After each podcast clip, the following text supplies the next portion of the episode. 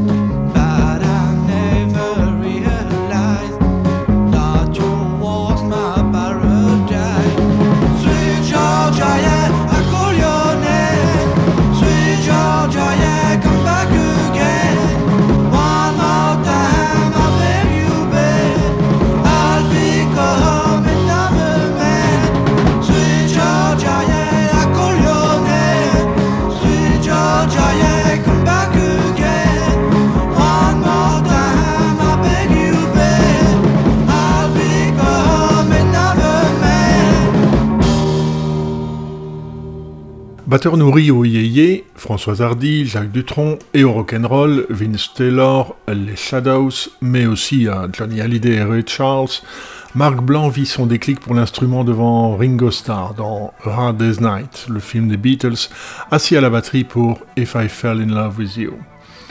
Il monte alors avec des copains de lycée, le guitariste Bernard Lavial, l'autre guitariste qui chante aussi Bernard Stizy, et le bassiste Patrick Fontaine, les Primitives, et écume les petits clubs parisiens et la Corse, avant d'aller mettre son nez à Londres, où il découvre l'avant-garde anglaise, et en particulier Soft Machine. Point de départ de son nouveau groupe Expression, Stizy s'en est allé, avec lequel il tâtonne dans une musique expérimentale. On a débuté par Sweet Georgia, une composition des Primitives de 1965, aux influences très anglaises et très Yardbirds, enregistrées dix ans plus tard dans le local de répétition à l'occasion d'une reformation du groupe. Et voici Incantatoire. devant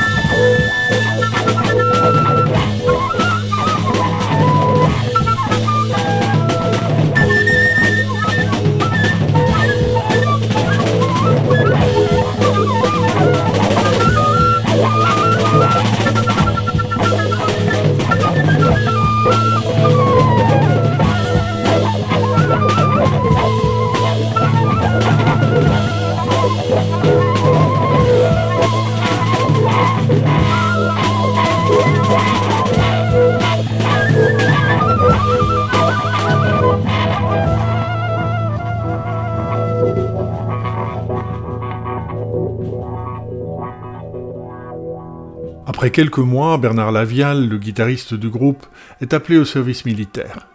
Le réalisateur Jérôme Laperouza propose alors son entremise pour rencontrer David Allen. Empêché pour une question de visa moisi, il a dépassé sa date limite de consommation, de rentrer en Angleterre avec le reste de Soft Machine après la tournée française de l'été 1967. Blanc et Fontaine n'osent pas vraiment y croire, mais la scène underground française est minuscule. David Allen joue à la cave de la vieille grille où l'on entend Brigitte Fontaine, le batteur jazz Jacques Tolo ou le saxophoniste Barney Whelan. Et en dehors de la Fenêtre Rose, première nuit psychédélique organisée par l'activiste Jean-Jacques Lebel au Palais des Sports de Paris les 17 et 18 novembre 1967, où se produisent Tomorrow, Vanilla Fuge, le Spencer Davis Group et surtout Soft Machine qui joue un très long set, les événements sont inexistants. On écoute Seventh Time Key.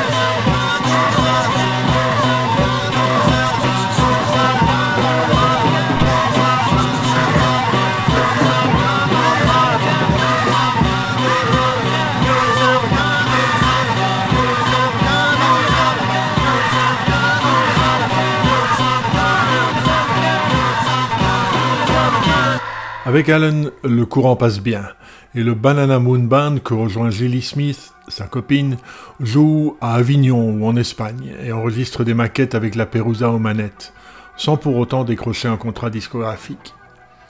La chanson Pretty Titty fait partie de ces démos, publiées en 1992 sur un disque au titre évocateur de Je ne fume pas des bananes, qui retrace les prémices de Gang.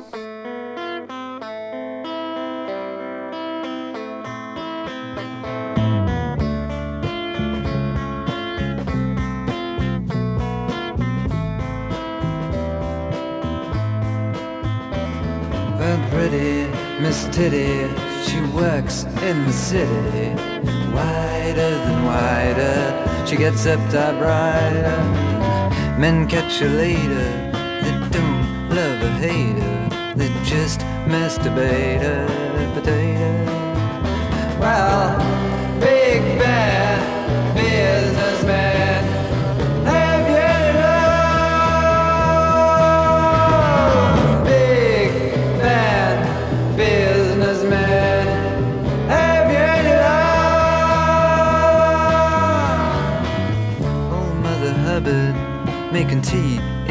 cupboard. She drinks to her only and feels rather lonely. Millie Molly met the maid, now she's weeping in the shade. She's been making it with old Father Time. Yeah,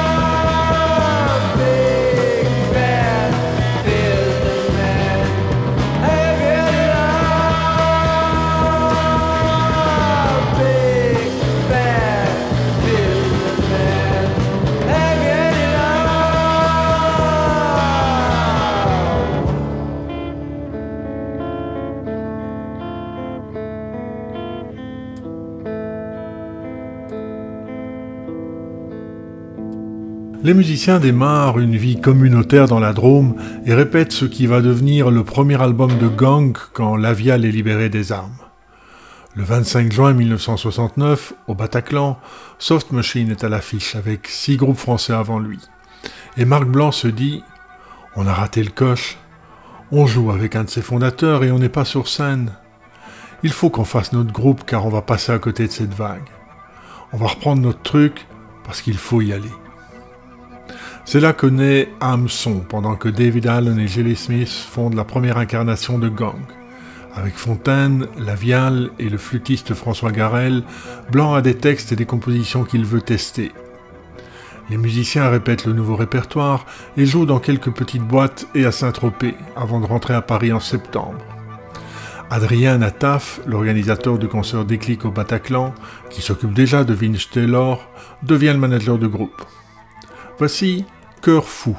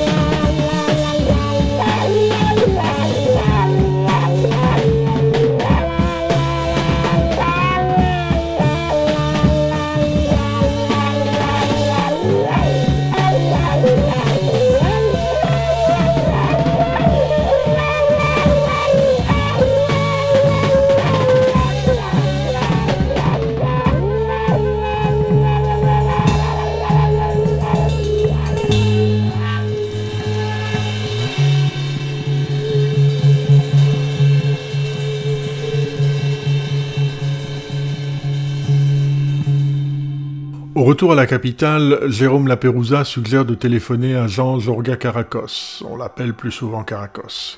Un producteur, manager et propriétaire de magasin de disques qui, avec Jean-Luc Young, un ex de chez Barclay, fonde deux ans plus tôt Big Records, un label qui partage un étage de bureau avec Sarava, la maison de disques de Pierre Barou qui héberge Jacques Higelin et Brigitte Fontaine. C'était vraiment bouillonnant chez Bic. Caracos, on a dû le voir dix minutes en tout. Il signait à tour de bras. Il nous a dit Moi, je veux faire sauter le système français. Je veux sortir 25 disques en même temps. Et vous en ferez partie. C'est Pierre Lattès qui est devenu notre directeur artistique. Il a écouté un peu notre musique et nous a dit Vous partez dans 15 jours à Londres.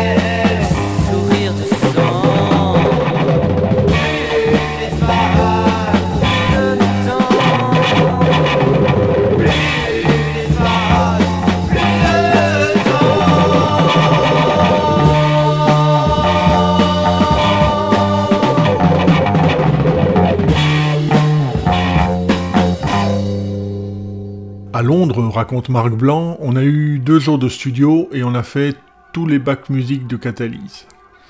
C'était un bon studio avec un 8 pistes. À l'époque, c'était déjà pas mal et Pierre Lattès était là pour superviser. On nous a laissé beaucoup de liberté. On avait préparé des pièces de 6 à 8 minutes au sein desquelles il y avait des improvisations ou des intros un peu free jazz et des poèmes. Nos pièces étaient presque prêtes et on a tout enregistré d'un coup. Souvent, on improvisait en ayant préparé un thème. On se faisait des signaux entre nous pour se dire là, on part sur une chose, puis on revient.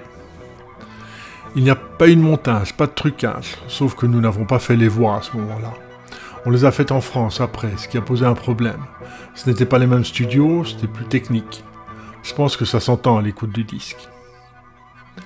Après Éclosion, on écoute Reborn This Morning on the Way Off, tous deux extraits de ce premier et unique album Catalyse.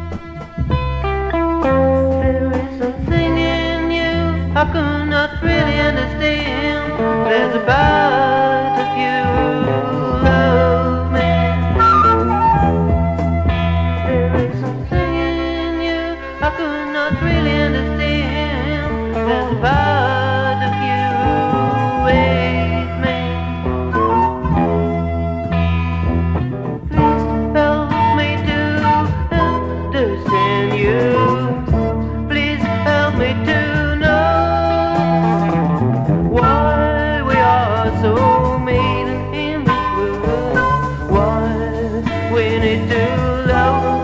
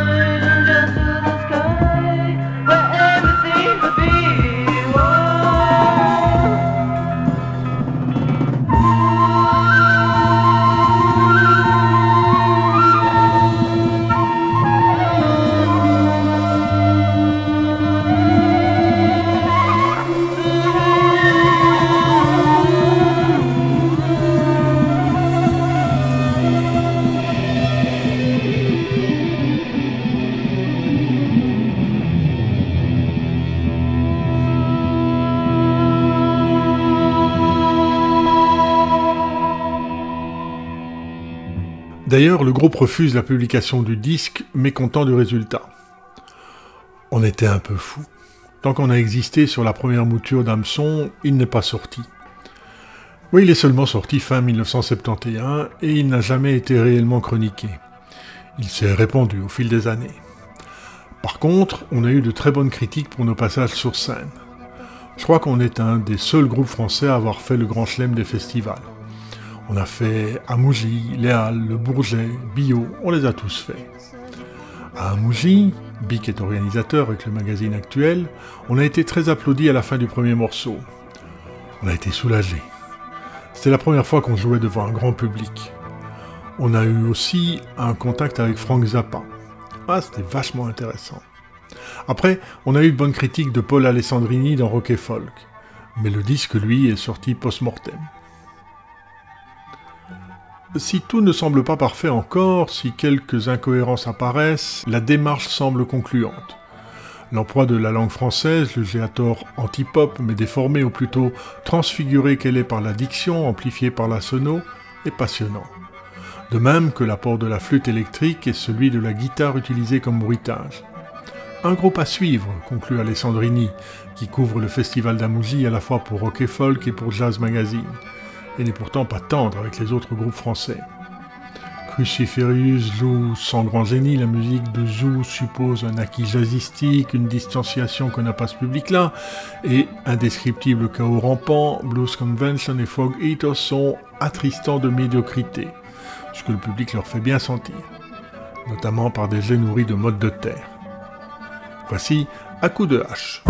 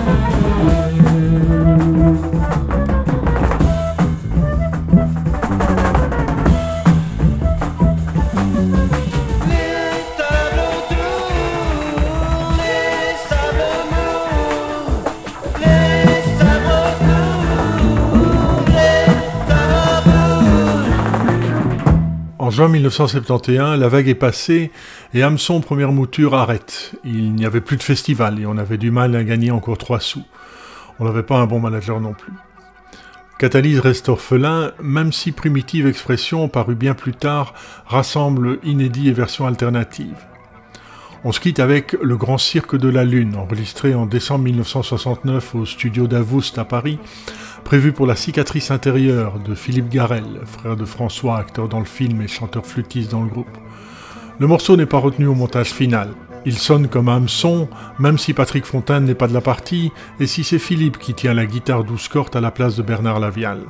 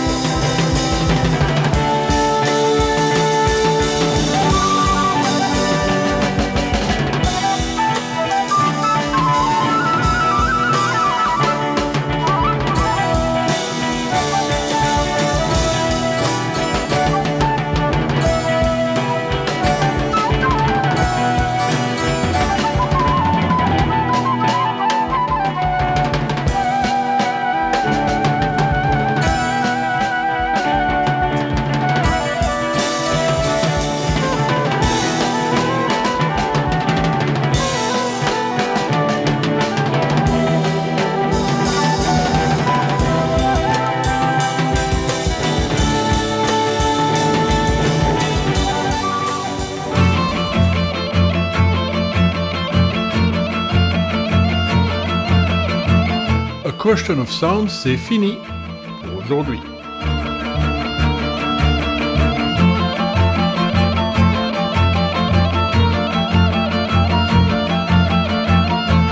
Dans un mois, se taire pour une femme trop belle de Fiki Mousse.